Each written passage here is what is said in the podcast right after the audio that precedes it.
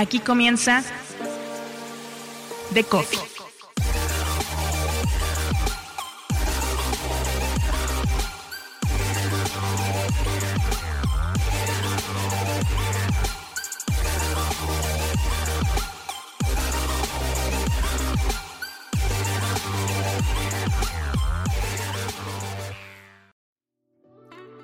Son buenos tiempos para el periodismo escrito, o cuando menos pueden ser buenos tiempos.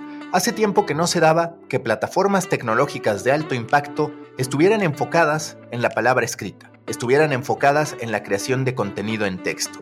Ocurre en medio de todas las tendencias, de todos los números que dicen que hoy el consumo se está yendo hacia video, e incluso con el audio queriendo ser video como está pasando con los videopodcasts. Pero aún así, tanto Substack como Artifact, la creación de los fundadores de Instagram, está yendo hacia otro espacio, hacia cómo se puede consolidar, cómo se puede mejorar, cómo se puede evolucionar la experiencia de lectura para las personas que consumen periodismo escrito y por otro lado, sobre cómo puede mejorar la interacción de esas personas que crean el contenido escrito con sus comunidades. Es un momento único para poder pensar en que el texto podrá vivir por fin una evolución relacionada al periodismo de calidad y no al periodismo algorítmico que es el que prima en Google. Si se da esa disrupción, entonces podremos hablar de nuevos momentos para el periodismo escrito, de algo de luz en medio de la oscuridad. Para eso, para hablar del periodismo escrito, de su pasado, presente y futuro en este otro camino que es el periodismo escrito de calidad, que sí existe, nada más que no está en Google, he invitado a Víctor Millán. Él es periodista, le ha tocado vivir la primera etapa de ese periodismo escrito de calidad con Blogger, posteriormente el traslado a Twitter y a otras plataformas, para ahora estar en este momento en el de Substack, en el de Artifact y en el de las dudas que tenemos sobre cómo hacer que la palabra escrita pueda seguir trascendiendo y sirviendo como pilar de todo lo demás que ocurre en la creación de contenido. Víctor Millán, en el regreso de The Coffee, él es periodista, especialista, apasionado de la economía digital, ahora con un newsletter escribe.pro, enfocado a la gente que quiere ganarse la vida escribiendo. Y justo hoy yo quiero que respondamos o que intentemos reflexionar sobre una pregunta que es, ¿qué pasa y qué va a pasar con el futuro de la creación de contenido escrito y con el rol de los que crean contenido escrito hacia adelante, porque la inteligencia artificial hasta cierto punto pone en jaque a este tipo de creadores entre los que estamos, habilita muchas preguntas, pero a la vez hoy la escritura representa mucho de lo que está detrás de un buen video, de videos en los que no puedes estar desperdiciando tiempo. Tú que has estado en algunos referentes del periodismo escrito de calidad, digamos, no tanto masivo, pero sí de calidad como hipertextual, como Shataka, ¿cuál dirías que es el estado actual del contenido escrito? Bueno, muy buenas, Maca. Un placer eh, estar por aquí y un auténtico honor, porque te lo comentaba fuera del micro, que escucho mucho y que aprecio mucho las conversaciones que tienes en este podcast. Y es una buena pregunta y algo que poner encima de la mesa. El estado actual, eh, yo creo que por una parte hay una disyuntiva que está dentro de todos los medios, de los medios, incluso de los creadores, que, de los propios creadores a nivel individual, ¿no? Y luego si quieres hablamos de eso. Pero está atacar, digamos, las grandes tendencias, lo que ha venido a ser los últimos cinco o seis años, desde primero el auge de Facebook y los medios que crecieron con Facebook y cayeron con Facebook, y luego los medios que ese, ese digamos, ese testigo lo ha tomado Google Discover, ¿no? El ganar usuarios como paracaidistas, o sea, a peso, ¿no? Al kilo. Y luego enfocarse en la calidad para distanciarse del muchísimo contenido que hay. Y los medios están en esa diatriba y un poco jugando a las dos cosas, mientras además afrontan un cambio de modelo de negocio eh, desde el, bueno, una adaptación, digamos, desde el punto de vista de los anuncios a las suscripciones. ¿Qué papel juega el texto ahí? Pues bueno, yo creo que va a seguir, es y sigue siendo fundamental, y que la audiencia cada vez distingue más em, los textos que están escritos de forma muy mecánica y que los medios siguen tirando mucho de ellos para contentar esa pata, digamos, de Google Discover.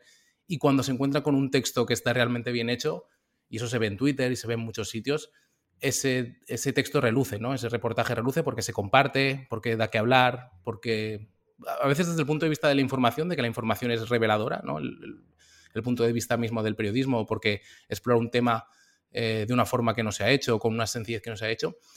Y otras veces porque está también escrito que también se comparte por eso, ¿no? Por la propia calidad. Y yo creo que la audiencia ahora mismo está educada y cada vez va a serlo más para distinguir lo que es los textos muy mecánicos con los textos, digamos, buenos. ¿Qué pasa con los textos muy mecánicos? Que ahora estamos con el melón, digamos, de la inteligencia artificial y seguramente esos textos, quizá por el bien de todos, pero quizá no por el bien, digamos, a nivel de datos de empleo, pues sería bueno que se empezara a derivar, digamos, a herramientas de inteligencia artificial, donde un periodista, digamos, no tenga que escribir noticias pues de forma muy mecánica. Se me ocurren típicas noticias que vemos del precio de la gasolina que se publican a diario y donde es un texto, tres párrafos o cuatro, muy clásicos, con donde cambia el precio por céntimos de la gasolina de ese día, ¿no? Pues eso, si se lo encargas a un becario o si lo tiene que hacer un periodista, al final es un cementerio de vocaciones, ¿no? Nadie estudió periodismo para escribir los mismos cuatro párrafos todos los días y cambiar una letra e intentar cambiarlo un poco. Eso es mejor que lo haga la inteligencia artificial. Y ahí, pues bueno, eh, se va a ver un poco hacia dónde vamos, hacia un mundo en el que la inteligencia artificial sirva para crear más contenido de baja calidad, de baja media calidad, que creo que es lo que está pasando ahora, pero también estamos en los albores, o para liberarnos de esas tareas mecánicas y que podamos crear, pues eh, enfocarnos en las tareas verdaderamente creativas o verdaderamente que exijan un, un rendimiento cognitivo alto, ¿no? Escribir textos buenos. Que a ver si coincides, a mí me pasó hace poco en una conversación con un amigo, precisamente en un video sobre la Creator Economy en Uploading, que se pueden suscribir al canal, hablábamos sobre la inteligencia artificial y estábamos dando una buena noticia que se conecta con lo que dices, que en el fondo puede ser una mala noticia. ¿A qué voy? La buena noticia es que teóricamente la inteligencia artificial nos libera de hacer estos contenidos replicables que son bastante automatizados. Eso en teoría es muy positivo porque nos va a permitir hacer lo que nos gusta, hacer contenido diferenciado, hacer contenido mucho más humano. Y por humano entendamos con una reacción al contexto que se está viviendo, pues mucho más natural que el que pueda tener la inteligencia artificial a través de lo que aprende de lo que los seres humanos han producido. Pero cuando empiezas a analizar cómo ha sido la fabricación de contenido, la producción de contenido de los medios que todavía integran a la gran mayoría de los periodistas, esa es una realidad, no hay tanto periodista independiente, pues dices, durante años, los periodistas que están dentro de los medios, un altísimo porcentaje ha hecho ese contenido. Entonces, no sé si es tan bueno hablar de que la inteligencia artificial va a tomar ese papel porque tendríamos que estar procurando o pensando, asumiendo que todos estos periodistas sí quieren ser liberados y sí van a tener la capacidad de hacer ese contenido diferenciado.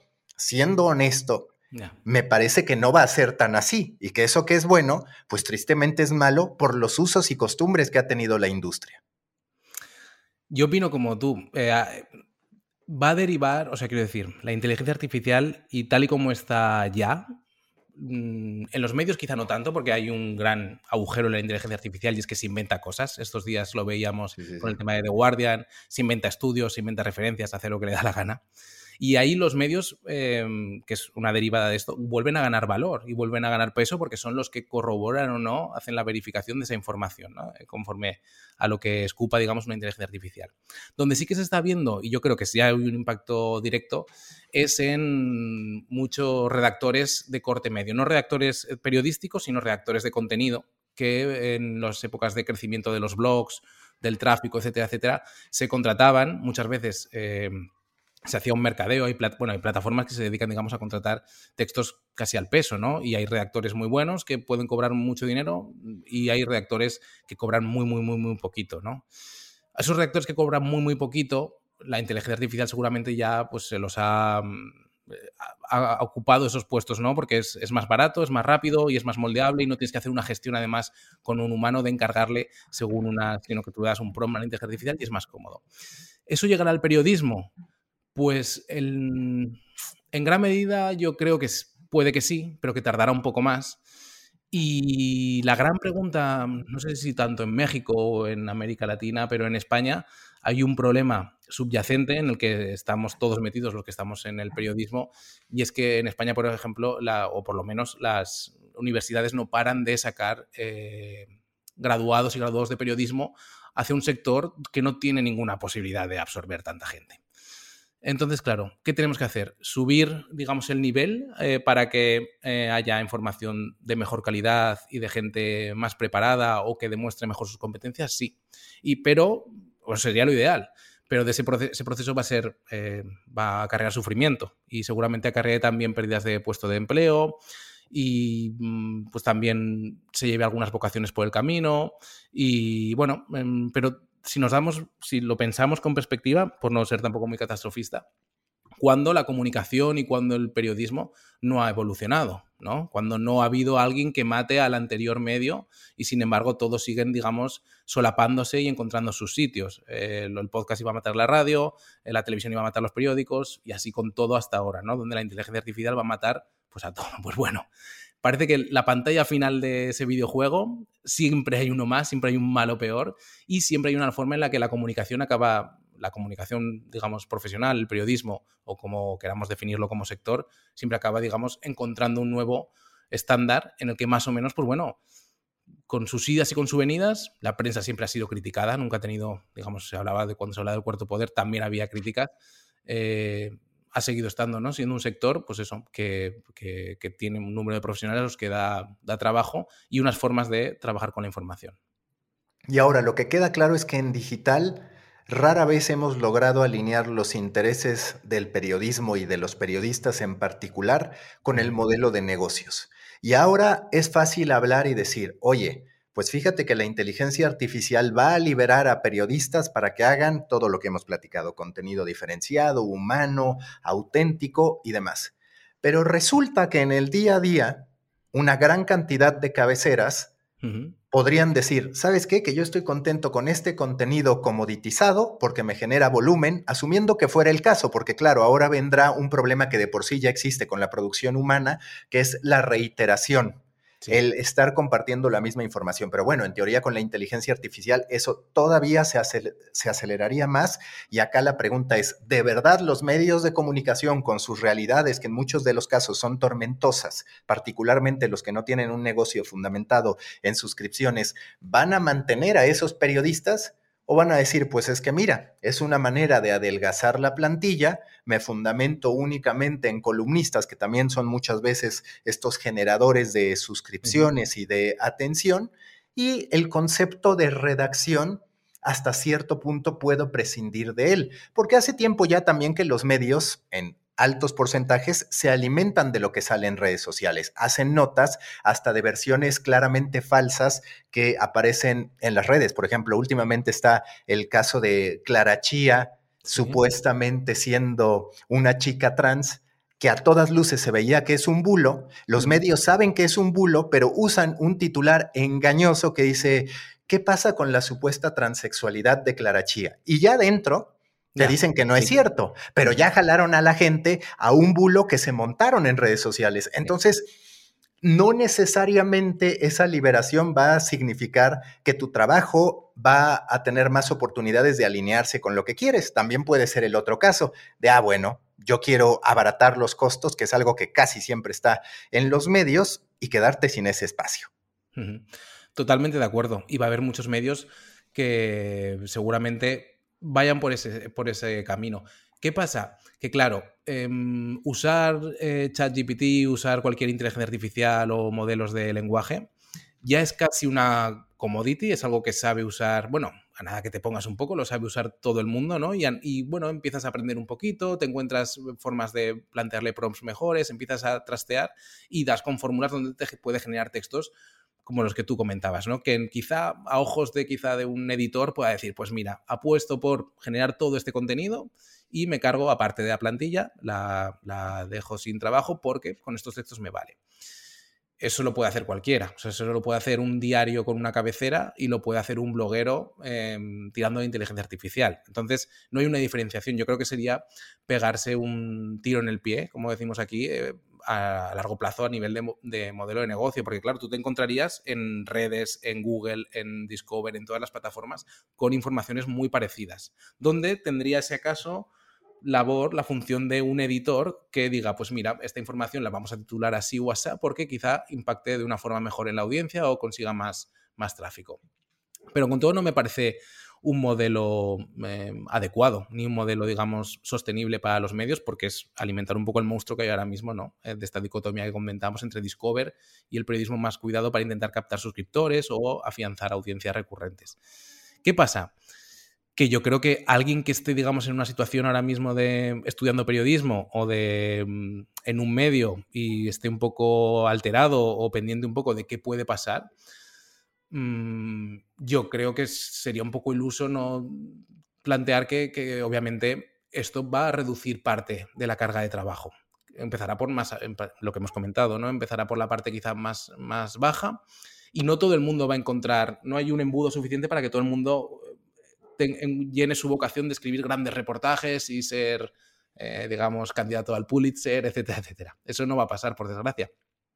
Pero esto sí que, y todo el ecosistema que ya venía un poco, sí que permite quizá que, mm, bueno, pues que, que, los trabajadores, digamos, de la información tengamos que ser más conscientes de trabajar con nuestras propias métodos para encontrar caminos propios y crear nuestras quizá pequeñas audiencias y quizá vayamos un poco hacia un modelo que ya se está viendo, donde los medios son como paraguas, son como bundles de firmas de esos articulistas que tú comentabas de opinión, pero que ese articulista en un momento dado pues tenga cierta flexibilidad para como moverse a otra cabecera o trabajar de una forma más independiente y buscarse sus propias habichuelas, porque mm, porque va a haber una yo creo que es ineludible que va a haber una reducción de trabajo, ¿no? Al final esto es un cambio tecnológico, es como las gráficas que explican qué pasó cuando ocurrió el coche cuando apareció el coche, el primer coche, pues al principio lo, usaban cuatro em, gatos, no lo usaba nadie.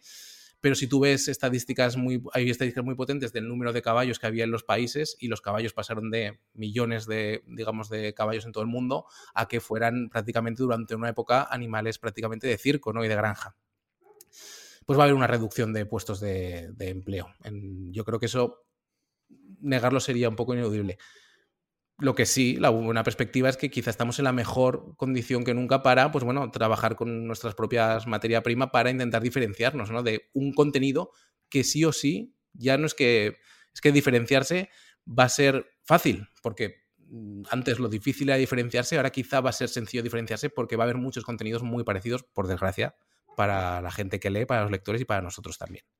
Y que justo eso es importante porque Digamos que en torno al periodismo escrito siempre han estado dos caminos y me gusta de platicar contigo que tú has estado un poquito en los dos, pero sobre todo en el camino de la calidad o cuando menos en decir, tengo que ser muy efectivo con mis publicaciones porque no hay tantos recursos, que viene básicamente de la evolución de los blogs te tocó, has estado en hipertextual, has estado en Shataka, que hasta cierto punto combina bien masividad con contenido especializado, ahora con un newsletter. Y cuando uno está de este otro lado, pues de pronto puedes ver con optimismo, digamos que es más natural quizás que figuras como tú, como yo, que hemos podido estar por diversas circunstancias de este lado, sintamos algo de confianza más allá de que a todos nos genera incertidumbre. Pero lo que sí se puede ver como positivo desde mi punto de vista es que ahora el foco, los que tienen todas las de ganar desde mi punto, es este lado, es el del periodismo escrito de calidad o de menor producción, pero quizás de mayor impacto que además termina generando comunidad. ¿Tú qué percibes para este otro lado, que no es el de los medios obsesionados con Google, sino el de las personas creando comunidades? ¿Estamos ya llegando al momento de gloria de eso, porque en algún momento se decía que con los blogs lo vivíamos y no fue tan así. De pronto aparece Medium y decimos, bueno, una nueva bocanada de aire fresco no termina pasando. Está Substack. Ahí vamos.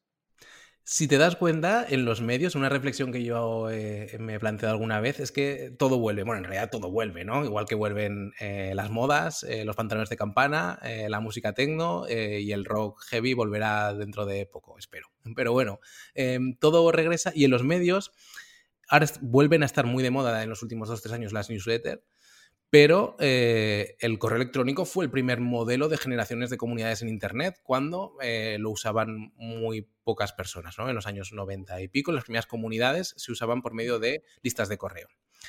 Los blogs, eh, que los hemos matado mil veces, el titular de los blogs ha muerto, etcétera, etcétera. Substack empezó con un modelo de negocio encaminado a newsletter, pero ahora mismo lo que ha hecho ha sido fagotizar el modelo de Medium, fagotizar el modelo de Blogger y proponer un sistema. Substack es un blog al final, te puede enviar por correo electrónico. Es un, es un modelo de publicación de blogs. Es un WordPress.com, pero modernizado y con mayores ínfulas y bueno, con algo más de que ha caído bien a la gente que escribe, porque ha tenido bastante buen, buena acogida.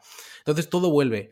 Y mm, ahora mismo volvemos a tener un montón de herramientas y cada vez más, pues bueno, para eso, para probar nuestra, nuestro propio caminito y, y trazar nuestras, intentar trazar nuestras propias audiencias.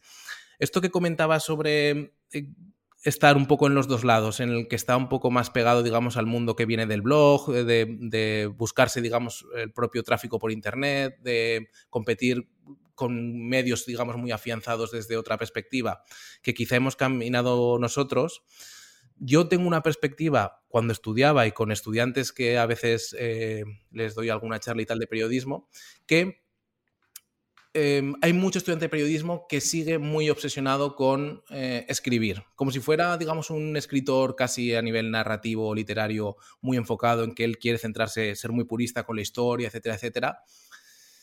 Y quizá ese juego ahora mismo no es el mejor para jugar, ¿no? Porque ahora mismo tú necesitas, eh, si está incluso insertado en una redacción, necesitas saber cómo vender bien la historia al departamento de audiencias para decirle, mira, voy a publicar una historia que la voy a escribir tal y esto va a tener tráfico porque eh, ahora mismo es tendencia a esto, o porque lo vamos a vender desde este, este punto de vista, ¿no? O bueno, no, quizás no hace falta ganar tráfico desde el punto de vista de audiencia, pero tú tienes que conjugar esas distintas piezas en un ecosistema donde la atención, y eso es lo fundamental de la era en la que vivimos, pues cada vez está más competida, ¿no? Hay una batalla por la atención donde los medios ya no solamente compiten con con otros medios ni con otros blogs, compiten con Netflix, compiten con todo.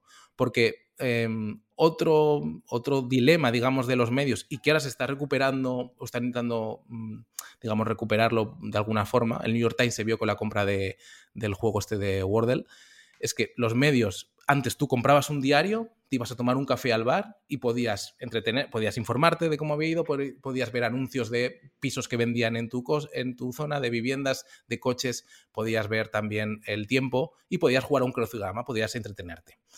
Los medios se han ido desgajando de todo eso. Aquí en España hay aplicaciones de, como Wallapop, no sé si está también en América Latina, de compra-venta de segunda mano. Eh, mm. En fin, ahora puedes ver eh, anuncios de casas en Internet, eh, puedes buscar trabajo en portales de negocio o en LinkedIn o en redes sociales. Es decir, los medios se han desgajado de un montón de em, añadidos que les daba sentido a que fuera un producto, el periódico como tal, muy completo, para quedarse solamente con la información. Y ahora están intentando volver a ser digamos, plataformas. El New York Times va camino de ser una plataforma, bueno, ya es una plataforma, pero con, este tema de la apuesta que han hecho por los crucigramas, que es algo que están también intentando replicar muchos medios, y la apuesta que hicieron hace dos o tres años por comprar este portal, que no recuerdo el nombre, eh, relacionado con recomendaciones, con reviews. White Eso es.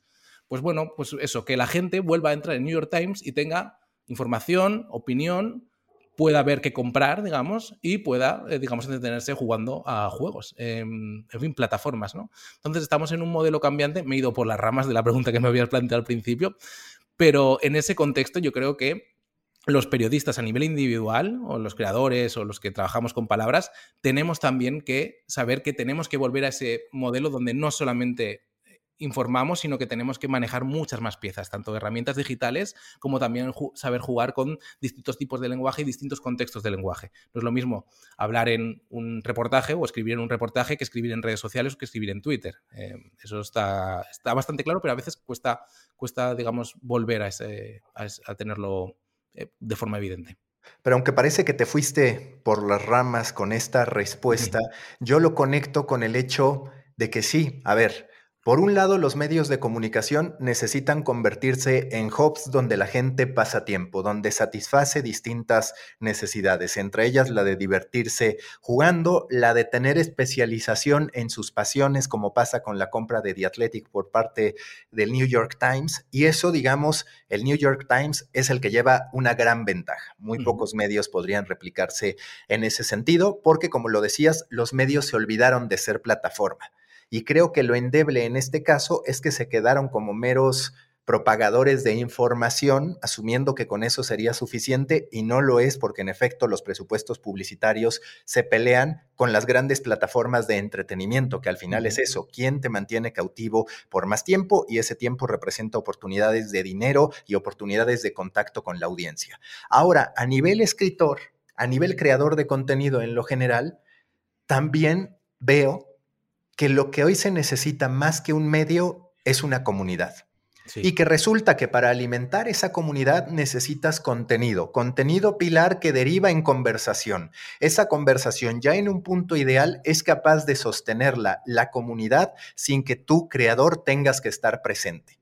Pero también lo llamaría un error histórico, y de eso escribo incluso en Panmedials, mi libro sobre el análisis de medios que hice hace un par de años, que decía, pues es que es absurdo que en algún punto, y a mí me tocó, seguro que a ti también en los medios en que estuviste, había foros, había espacios colectivos que funcionaban bien. En el caso de Medio Tiempo, por ejemplo, que fue el portal deportivo en el que yo estuve hace muchos años, del 2002 al 2011, teníamos el tráfico, el 16% del tráfico en foros de opinión donde hacíamos muy poco medianamente moderar porque asignábamos moderadores usuarios y había ahí ese tráfico. En algún momento aparecen las redes sociales y la lectura de los medios es, ya a mí la conversación no me corresponde, se queda allá. ¿Qué es lo que veo? Que ahora el foco, la propuesta para estos medios de nicho de autores específicos, tiene que ser la comunidad. Y cuando tú quieres hacer comunidad no es solo el contenido, es la conversación. Y es ahí donde no veo ni siquiera el New York Times sosteniendo conversaciones.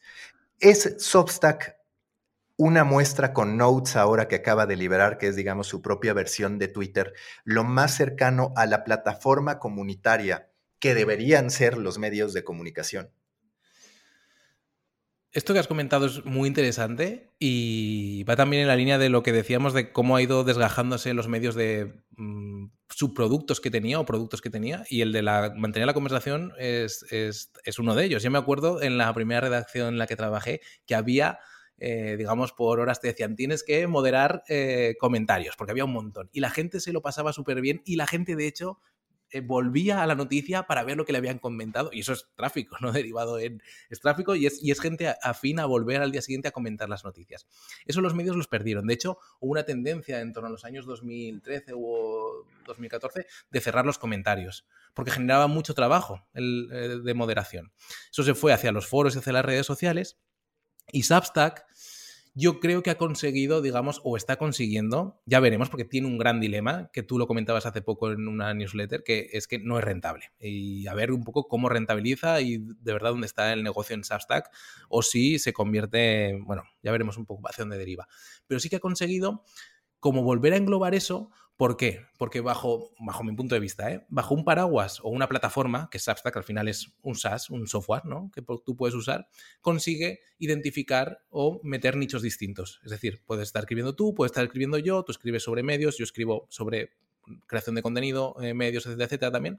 Y tenemos nuestras propias comunidades que hablan, pero a la vez podemos conectar, yo puedo recomendar tu newsletter, tú puedes hacer un crosspod de la mía y nuestras comunidades se van... Em, van conectándose y van charlando.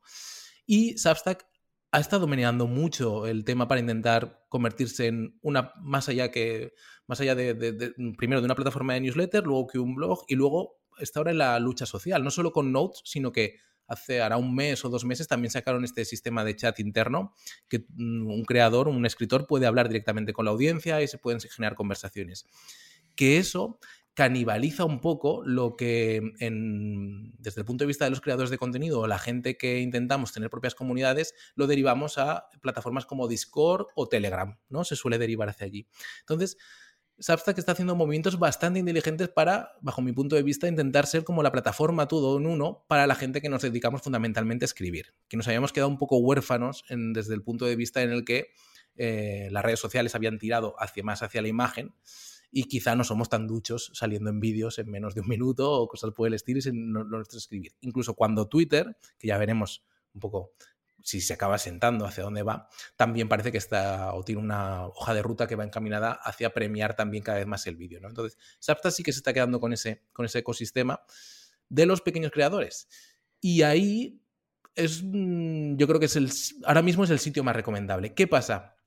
Que volviendo también a lo que hemos comentado, nadie ha conseguido históricamente quedarse un hueco o un espacio para los pequeños creadores. Primero fue Blogger, fue WordPress.com, luego montarse un blog normalmente con WordPress, eh, después estuvo Medium con Ivan Williams que volvía de crear Twitter, es decir, todos son caras de nuevo conocidas que vuelven a conectarse y a esta Substack, pero ¿cuánto va a durar Substack?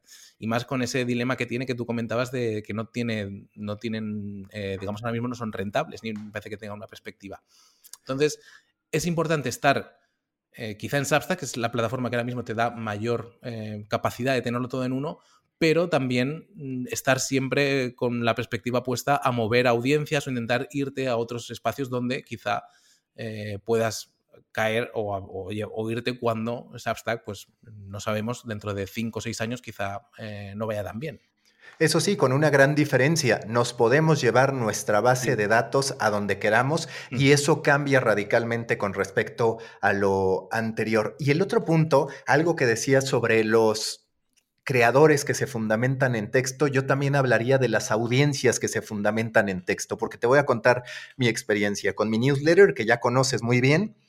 Tengo un Discord con 950 y tantas personas. Oye, pues es una buena cifra para un nicho y demás. ¿Tiene mucha participación? Te diría que no tanta. Es en Discord. Ahora, tengo en TikTok 345 mil personas, 345 mil followers.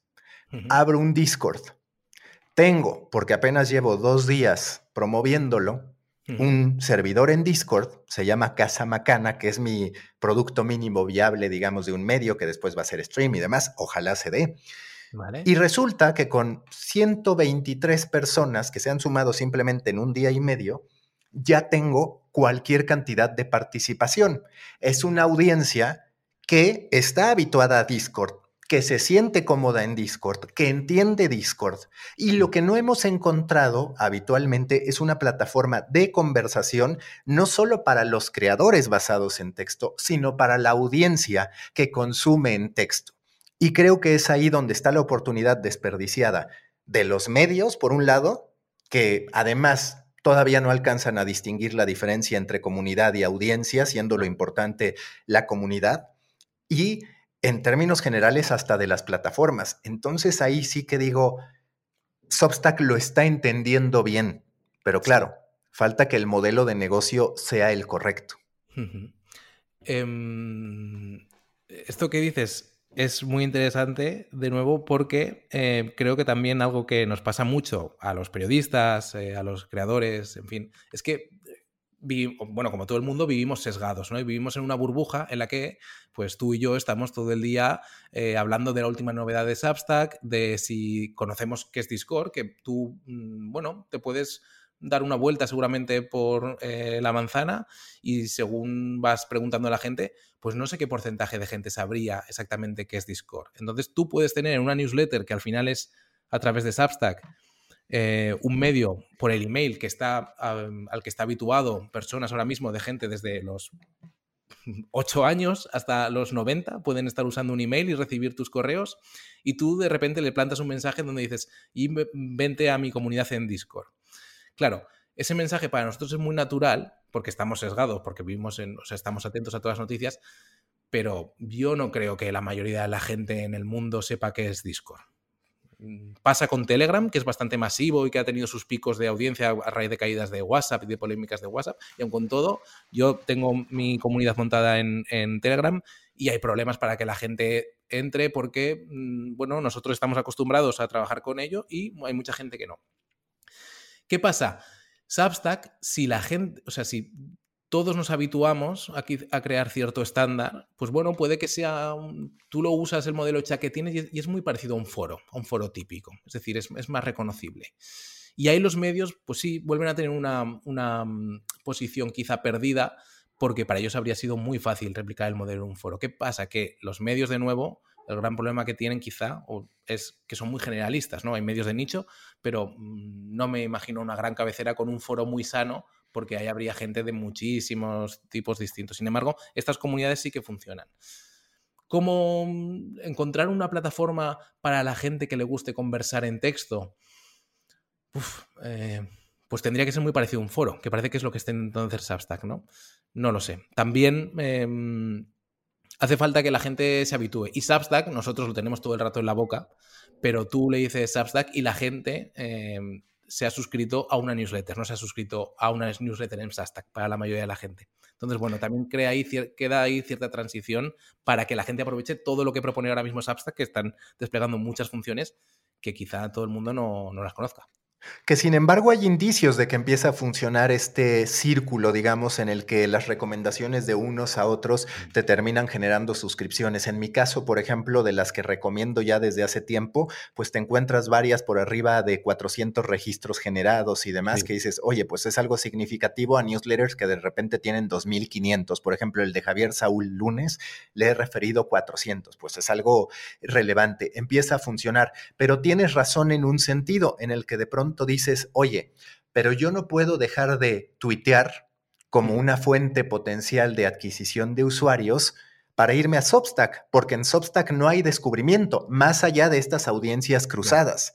Es ahí donde sí dices el momento en el que yo podría entregarme a Substack como escritor, no en las otras partes que ya tengo activas, sería cuando tú me ofrecieras acceso a nueva audiencia. Porque también es cierto que yo recomendándome contigo y con otro, pues también estoy alimentando a mis competidores. Es un juego un poco curioso, ¿sabes? Está bien que seamos tres, cuatro, pero también es cierto que continuamente lo que busca Substack es a ti te hace crecer, pero también a este nuevo que llega, como ya hay 10 que se dedican a lo mismo, esos 10 van a acelerar el crecimiento de este otro y este otro va a salir a decir, fíjate que yo lo que este güey logró en cinco años, yo lo logré en un año. Pues claro, porque el ecosistema ya está más consolidado. Sí. Las recomendaciones de Substack yo también, por mi experiencia, funcionan. O sea, una newsletter, si tú no la alimentas desde fuera, es muy difícil que crezca. Y sin embargo, con Substack crece a veces de forma casi, pues bueno, a base de publicar, pero si no publicas también te van llegando recomendaciones si tienes una newsletter más o menos potente. ¿Qué pasa? Bueno, esto vuelve a ser otro reflejo del típico blog roll de, que había en los sidebars de los blogs. Es lo mismo. O sea, es, es, impresionante cómo se vuelve a replicar todos los modelos.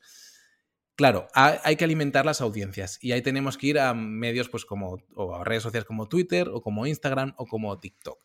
Y ahí es donde está digamos, el talón de Aquiles, digamos, si queremos ser pues, periodistas o intentamos crear una audiencia por nuestra cuenta como de creador independiente. ¿Por qué? Porque ahí sí que no tenemos una base de datos, dependemos completamente de los alcances de la plataforma. Y eso es algo que es muy difícil de solucionar a no ser que invirtamos muchísimo tiempo y muchísimo esfuerzo en otro tipo de consecución, digamos, de audiencia que podría ir encaminada eh, por la vía del SEO. Es decir, por ejemplo, eh, el otro día eh, analizaba el caso del mm, autor de Atomic Habits, de James Clear, que es, bueno, es muy conocido, ¿no? Em, él em, empezó a hacer web posting en Lifehacker, cuando Lifehacker nació en 2012 o así, es decir, de forma muy primigenia, y empezó a escribir en su blog eh, pues eso, lleva escribiendo 11 años en su blog. Eh, posts sobre productividad, hábitos, eh, desarrollo, etcétera, etcétera. Tiene una audiencia, mm, creo que las herramientas decían que en torno a un millón de, tráfico, digamos, al mes. Claro, es, equiparable al de muchos medios pequeños. Y él tiene su cajetín para unirse a la newsletter y al cabo de 10 años, pues tiene suscriptores de forma recurrente, por castigo, ¿no? Entonces, ahí quizá un blog em, podría ser una, o una web propia, podría ser una vía para captar esa audiencia, pero claro, de, un juego que no te permite esos picos que te permite la vida de las redes sociales. Y hay de nuevo Substack que cada vez va a incluir, no sé si te has dado cuenta que tiene ahora opciones para manejar los metatitles de SEO, de los... Puedes quizá jugar un poquito, pero claro, la comunicación que tú haces en una newsletter no es la misma que la que, la que haces en un blog o en un post enfocado a posicionar, ¿no? Entonces, hay un juego ahí un poco que hay que verlo. Pero bueno, Substack tiene las herramientas quizá para también enfocarse por ahí. Ahora también te voy a decir algo. Si Google de verdad tuviera interés en empujar el contenido de calidad, a ver, puede haber newsletters buenos, malos, regulares, pero ya el simple hecho de que haya alguien con recurrencia escribiendo sin un negocio claro, creo que habla de un compromiso. Honestamente, Google podría llegar y decir, ¿sabes qué? Que voy a trabajar con Substack para posicionar esto, porque seguro te ha pasado. Yo que cubro la Creator Economy, que hablo de Ibai y demás, todavía sigo traumado con eso. En el momento en que Ibai sale a la escena principal con Messi, que es el momento en el que los medios empiezan a hablar de él en su presentación con el PSG, pues yo digo, oye, capaz que yo voy a aparecer en un buen resultado. Un poco naive de mi parte, porque es cierto que no lo hago el newsletter pensando en la optimización para buscadores. Y no, el que aparece hasta arriba es el comercio de Perú, que son buenos amigos, pero que su titular además es, ¿quién es el... ¿Quién es Ibai, el streamer que se puso de moda? Primero, ya llevaba tiempo de moda, si cupiera la expresión. Segundo, uno se pregunta, a ver, ¿el comercio es un medio que habitualmente cubre a los creadores? La respuesta en ese momento era no. Ok, ¿es un medio que esté en Francia o que haya tenido enviados? Ese podría ser un criterio. Tampoco. Tampoco. ¿Es un medio ultra especializado en la cobertura de fútbol? Tampoco. ¿Tiene información exclusiva? Tampoco. Y aparecía en los primeros resultados. En los primeros resultados, además de un mexicano, ¿no? Sí. En México. Ese tipo de cosas son donde sí dices, Google también tiene mucho que ver en que la audiencia no encuentre el contenido de calidad. Claro, sobre todo Google falla mucho en contenidos de tendencia, en esto justo, ¿no? en eBay, en tal, porque aparece la nota que ha escrito rápidamente, se premia la velocidad, eso se sabe, se premia cumplir con unos estándares, se El volumen de publicación también, entonces pues te terminan ganando. Y el sistema, digamos, de como premia, que no se sabe muy bien, pero tú has tenido conversaciones con, con de gente del departamento de audiencias de medios muy importantes, eh, premia la reiterar eh, casi repetición de noticias. Si a ti te sitúa en un medio eh, para una entidad, es decir, para un personaje, por ejemplo, ahora que se habla tanto, Elon Musk, pues tú tienes que publicar siete u ocho noticias al día de Elon Musk. ¿Qué pasa? Al final, publicas la que has publicado hace cuatro meses, tiras del histórico porque ya no. Elon Musk da muchísimas noticias, pero no da tantas como para publicar ocho al día de calidad. Entonces, es un sistema que es insostenible, eh, ¿no? A nivel informativo, porque tú lo piensas, es como si estuviéramos todo el rato repitiendo lo mismo, sería una conversación auténticamente de besugos, ¿no? Que no sé si es algo que se dice por ahí, pero aquí sí. ¿Qué, pasa? Que Google, y de nuevo, yo vuelvo al tono optimista, y, es que vivimos en un momento en que el trabajar con la información en Internet es muy vibrante, para lo bueno y para lo malo, pero al menos es vibrante, ¿no? Y es, alentador, pues, o, es, o, es, por lo menos retador. Em, a Google yo creo que le ha venido muy bien la colleja, el toquecito que le han dado desde ChatGPT, desde Microsoft con, con Bing, de forma muy... Porque al final es era un oligopolio absoluto y nadie cuestionaba un poco lo que Google ponía en primera posición o no. Y yo no digo que los chats en los buscadores se han visto que dan resultados horrorosos, ¿no? O que no acaban de ser del todo buenos para muchas cosas y que lo peor es que se inventan muchas informaciones, al menos de momento. Pero que Google reciba un pequeño toque de que, oye, estabas en tu trono, llevas 10 años en tu trono, pero tienes que ponerte las pilas, creo que está muy bien porque eh, se estaban colando resultados de búsquedas, no solo en las tendencias, sino para búsquedas, digamos, más eh, long tail o búsquedas más evergreen, que eran auténticos, pues bueno, textos que estaban también escupidos casi como si fuera una IA antes de que existieran las sillas, ¿no? Entonces Google se tiene que poner las pilas y parece que lo está intentando hacer con todos estos algoritmos, algoritmos y este, digamos, enfoque hacia dar relevancia, cada vez más relevancia, digamos, hacia el autor, que es algo que premia cada vez más. Hace mucho que los medios están haciendo, digamos, incluso mm, yo hablando con colegas eh, que trabajan en medios, incluso notas que uno a uno le daría un poco de pudor o de reparo firmar porque son insustanciales, les piden a sus redactores que los firmen porque Google premia que aparezca una firma reconocible y que pueda encontrar luego un perfil en LinkedIn o en Twitter, etcétera, etcétera. Entonces, estamos en un momento donde Google se está replanteando esto y lo tiene que reconstruir porque los resultados no son buenos y el ecosistema de medios no es bueno. Y hay un montón desde hace ya tres o cuatro años donde vemos donde noticias, digamos, de, bueno, lo vemos, todos los medios deportivos están publicando notas de actualidad que no son deportivas. Eh, mm, ¿Eso es bueno? ¿Eso es malo? Bueno, es una guerra por la audiencia. Y no sé si. A mí me parece que los resultados que ofrecen no son buenos y muchas veces posicionan mejor que medios que son especializados en eso que están publicando. Entonces, algo está roto en Google que no ha acabado de encajar bien todas esas piezas. Y ojalá vaya bien porque sigue siendo el oráculo ahora mismo que tenemos en esta civilización para lo bueno y para lo malo. O sea, igual que antes acudías a una, a una, a una, a una, eh, a una enciclopedia, ahora acudes a Google. Entonces tenemos que intentar que se, pongan, las pilas y si no ponérselas nosotros de alguna forma. Y el otro punto pendiente ya para ir cerrando este podcast, que es que las marcas encuentren, identifiquen el valor de los newsletters, no solo de uno, sino varios que estén cubriendo un nicho, porque ese también es uno de los grandes dolores de los periodistas, creadores, escritores que quieren vivir a través de su trabajo escrito. Ya para cerrar, Víctor, ¿cuáles son las herramientas de inteligencia artificial que usas para tu contenido escrito? Porque el otro día vi que hiciste un hilo al respecto y me interesó bastante. ¿Y cuáles te han gustado, cuáles te han decepcionado, cuáles dices, bueno, les voy a dar una segunda oportunidad? Mira, aparte de ChatGPT y todo lo que se publica, que hay una verborrea continua en torno, en torno a, esto, yo uso principalmente Notion, la inteligencia artificial que tiene integrada, porque baso parte de todos mis calendarios editoriales en Notion y me van bastante bien. Sobre todo lo uso para eh, generar ideas titulares y ideas de calendarios editoriales. Eh, para cuando tienes el cerebro un poco frito, te escupe y es como estar pensando con otro compañero donde te da, digamos, eh, ideas para mí no, sigue, no, no sirve ni de lejos, y gracias por fortuna, para redactar contenidos completos, aunque tú le des, digamos, hecho pruebas de intentar pasarle como textos que he escrito yo eh, para que intente como copiar mi estilo, entre comillas, y no, no, no, no me da resultados, digamos, satisfactorios, o yo al menos no lo veo.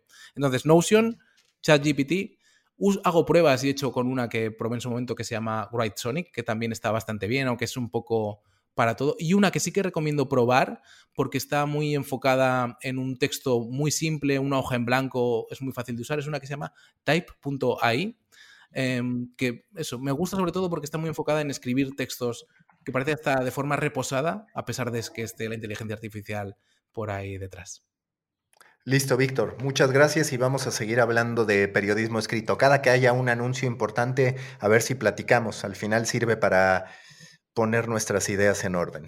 Encantado, un placer de verdad charlar contigo, muy estimulante, así que muchas gracias.